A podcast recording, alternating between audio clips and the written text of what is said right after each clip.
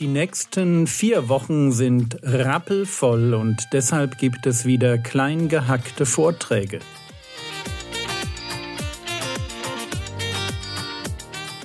Theologie, die dich im Glauben wachsen lässt, Nachfolge praktisch dein geistlicher Impuls für den Tag.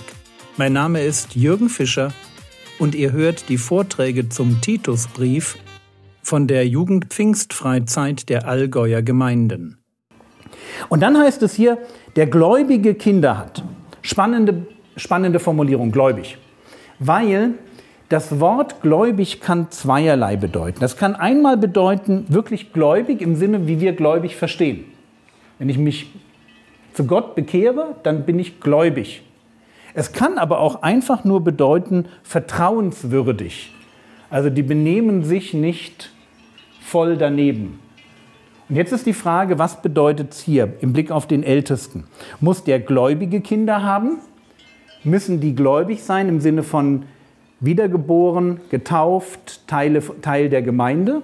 Oder reicht es einfach, dass sie vertrauenswürdig sind, dass sie, dass sie einen guten Charakter haben, dass sie in der Familie sich unterordnen und einordnen. Und man merkt, worum es hier geht, wenn man ein Stück weiter liest. Dieses Gläubig wird nämlich qualifiziert, es wird definiert durch den Nachsatz, die nicht eines ausschweifenden Lebens beschuldigt oder aufsässig sind.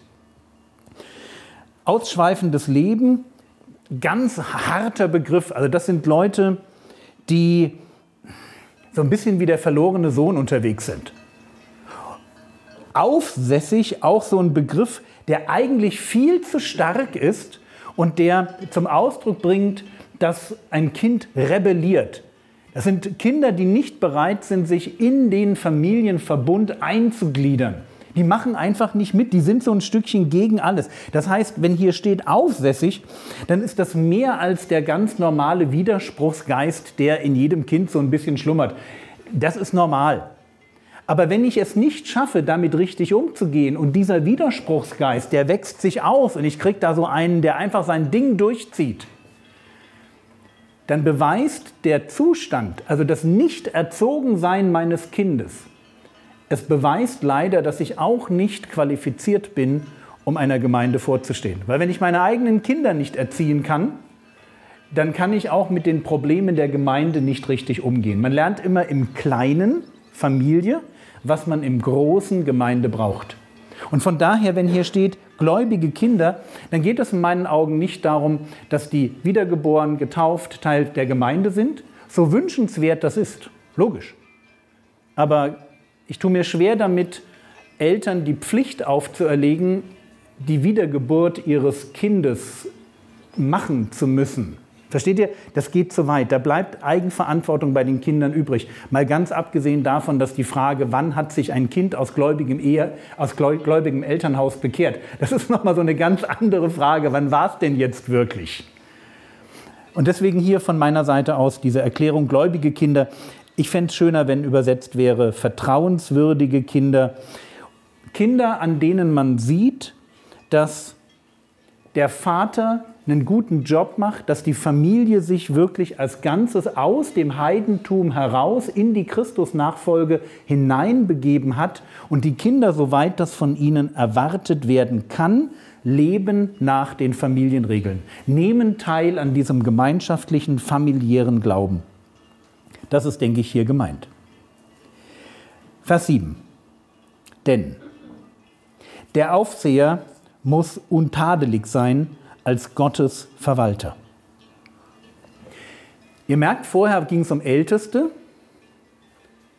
jetzt geht es um Aufseher und der Begriff beschreibt etwas mehr die Funktion. Ein Aufseher ist jemand, der über jemanden wacht. Ist jemand, der sagt, ich habe eine Verantwortung tatsächlich für dein Leben. Und deswegen dürfen wir auch nicht überrascht sein, wenn Älteste mal kommen und sagen, ich würde gern mal mit dir reden ich sehe da etwas in deinem Leben und das finde ich durchaus schwierig. Das ist dann nicht, dass du sagst, was hast denn du mir zu sagen? Weil hier steht, das ist genau die Aufgabe, das ist genau der Job. Der Aufseher muss, so jetzt heißt es wieder untadelig sein, nochmal, das heißt nicht perfekt, das heißt nicht sündlos und er muss es sein als Gottes Verwalter. Die Autorität eines Ältesten leitet sich aus der Funktion ab, die er als Aufseher hat. Er ist Aufseher unter Gott. Hier steht, er ist Gottes Verwalter. Gott übergibt ihm als Ältesten eine Aufgabe. Und die Aufgabe heißt, sei für meine Gemeinde wie ein Hirte. Kümmer dich um meine Schafe. Und wenn ein Ältester seinen Job ernst nimmt, dann wird er, und ich war Jahrzehnte Ältester in Gemeinden, dann wird er von diesem Job wirklich auch ein Stückchen getrieben. Getrieben in diesem Sinne, dass man sich immer die Frage stellt, mache ich es richtig? Wenn dir Menschen von Gott anvertraut werden, dann bekommst du etwas Heiliges anvertraut. Und du möchtest, dass das funktioniert. Du möchtest, dass, das, dass dann niemand Schaden nimmt. In Ezekiel 34 wirft Gott den, ich sage es mal, Ältesten seiner Zeit, es gab da noch keine Ältesten, weil es noch keine Gemeinden gibt, sondern er nimmt einfach die Hirten in der, im Volk, jetzt die, die, die Leute, die sich hätten darum kümmern müssen, dass das Volk geführt wird wie eine Herde. Und er sagt zu ihnen, Hesekiel 34, Vers 4, die, die Schwachen habt ihr nicht gestärkt und das Kranke nicht geheilt und das Gebrochene nicht verbunden und das Versprengte nicht zurückgebracht und das Verlorene nicht gesucht. Ich habe diesen Vers sehr früh auswendig gelernt, weil ich dachte, hier wird beschrieben, was ein Ältester tut. Ein Ältester stärkt das Schwache, er heilt das Kranke, er verbindet das Gebrochene, er bringt das Versprengte zurück und er sucht das Verlorene. Und wenn du das überträgst, das ist ein Bild, Bild von Schafen, aber ich denke, es ist einfach zu übertragen. Du kannst hier Menschen sehen. Dann merkst du, was damit für eine Verantwortung verbunden ist. Du gehst als Ältester permanent durch die Gemeindeliste und fra fragst dich, wie geht es den Einzelnen? Was muss ich tun, um dem Einzelnen auf seinem Weg zu helfen? Ist das jemand, der gerade dabei ist, verloren zu gehen? Muss ich den suchen? Ist das jemand, der krank ist, der meine Hilfe braucht? Ist das jemand, der, der schwach ist, meine Unterstützung und so weiter? Und deshalb bitte, wenn ihr Älteste in Gemeinden habt, feiert diese Leute. Feiert sie auch, wenn ihr sie nicht versteht und wenn sie euch an der einen oder anderen Stelle ein bisschen komisch rüberkommen. Das gibt es auch.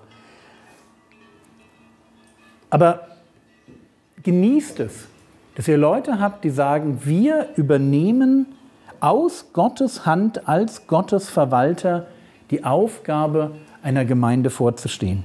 Und um das zu tun, gibt es jetzt eine Sache, die darf man auf keinen Fall sein. Es gibt noch mehr, aber die eine möchte ich jetzt betonen. Da heißt es hier in Vers 7, nicht eigenmächtig. Okay, das ist die Sünde aller Sünden. In meinen Augen. Wenn, wenn ich eine Sünde aus dem Leben aller meiner, meiner Freunde gerne raushauen würde, das ist die Sünde. Eigenmächtigkeit. Ich hatte vor kurzem ein Gespräch mit einer jungen Frau und meinte, es gibt drei Sünden, die machen eine Ehe kaputt. Eigenwilligkeit, Eigenwilligkeit und Eigenwilligkeit. Dieses Ich weiß es besser. Ich lasse mir von niemandem etwas sagen. Ich bin in meiner Meinung absolut unangreifbar. Das ist etwas, wenn du das in deinem Leben feststellst, also wenn du merkst, ich tue mir schwer damit, dass ein anderer mir etwas sagt, wenn da jemand zu mir kommt und mich kritisiert, dann feiere ich das nicht ab, weil ich einem anderen so lieb bin, dass der sich traut, mit mir darüber zu reden, sondern wenn du dann merkst, wie so ein Igel, du verkrümmelst dich, hältst deine Stacheln raus und möchtest dem anderen am liebsten eine scheuern und schon gar nicht zuhören, dann ist Eigenmächtigkeit oder Eigenwilligkeit dein Problem. Und es ist ein riesenfettes Problem in unserer Zeit weil wir in einer Gesellschaft leben, wir hatten das heute in dem Seminar zum Thema expressiver Individualismus, wir werden ja förmlich dazu aufgerufen, uns selber zu erfinden, jedem zu zeigen, wie toll wir sind und von keinem uns irgendwie mal Rat zu holen, wir müssen es alles selber schaffen. Und das ist tiefer dann drin in unserem Wesen, als uns manchmal das lieb ist. Und wenn du feststellst, Kritik führt bei dir sofort dazu, dass du so auf Abstand gehst, dann hast du ein Problem mit Eigenmächtigkeit. Und dann musst du da dran. Das ist etwas, was ein Ältester nicht haben darf. Er darf so nicht sein. Und wir müssen uns an den Ältesten an der Stelle ein Vorbild nehmen. Wenn jemand dir, und das gilt natürlich zuallererst für das Wort Gottes, wenn jemand dir etwas zeigt, wo du einen Fehler machst, dann feiere das mit allem, was du kannst. Kauf dir immer irgendwie ein Magnum Mandel. Wenn dir jemand was zeigt, wo du sagst, da darf ich mich noch ändern. Das ist großartig. Es ist großartig. Das war's für heute. Mein Tipp, lies das Kapitel im Titusbrief, das heute dran war, noch einmal in Ruhe durch. Lass dich von Gottes Geist inspirieren. In der nächsten Episode geht es mit dem Titusbrief weiter. Der Herr segne dich, erfahre seine Gnade und lebe in seinem Frieden. Amen.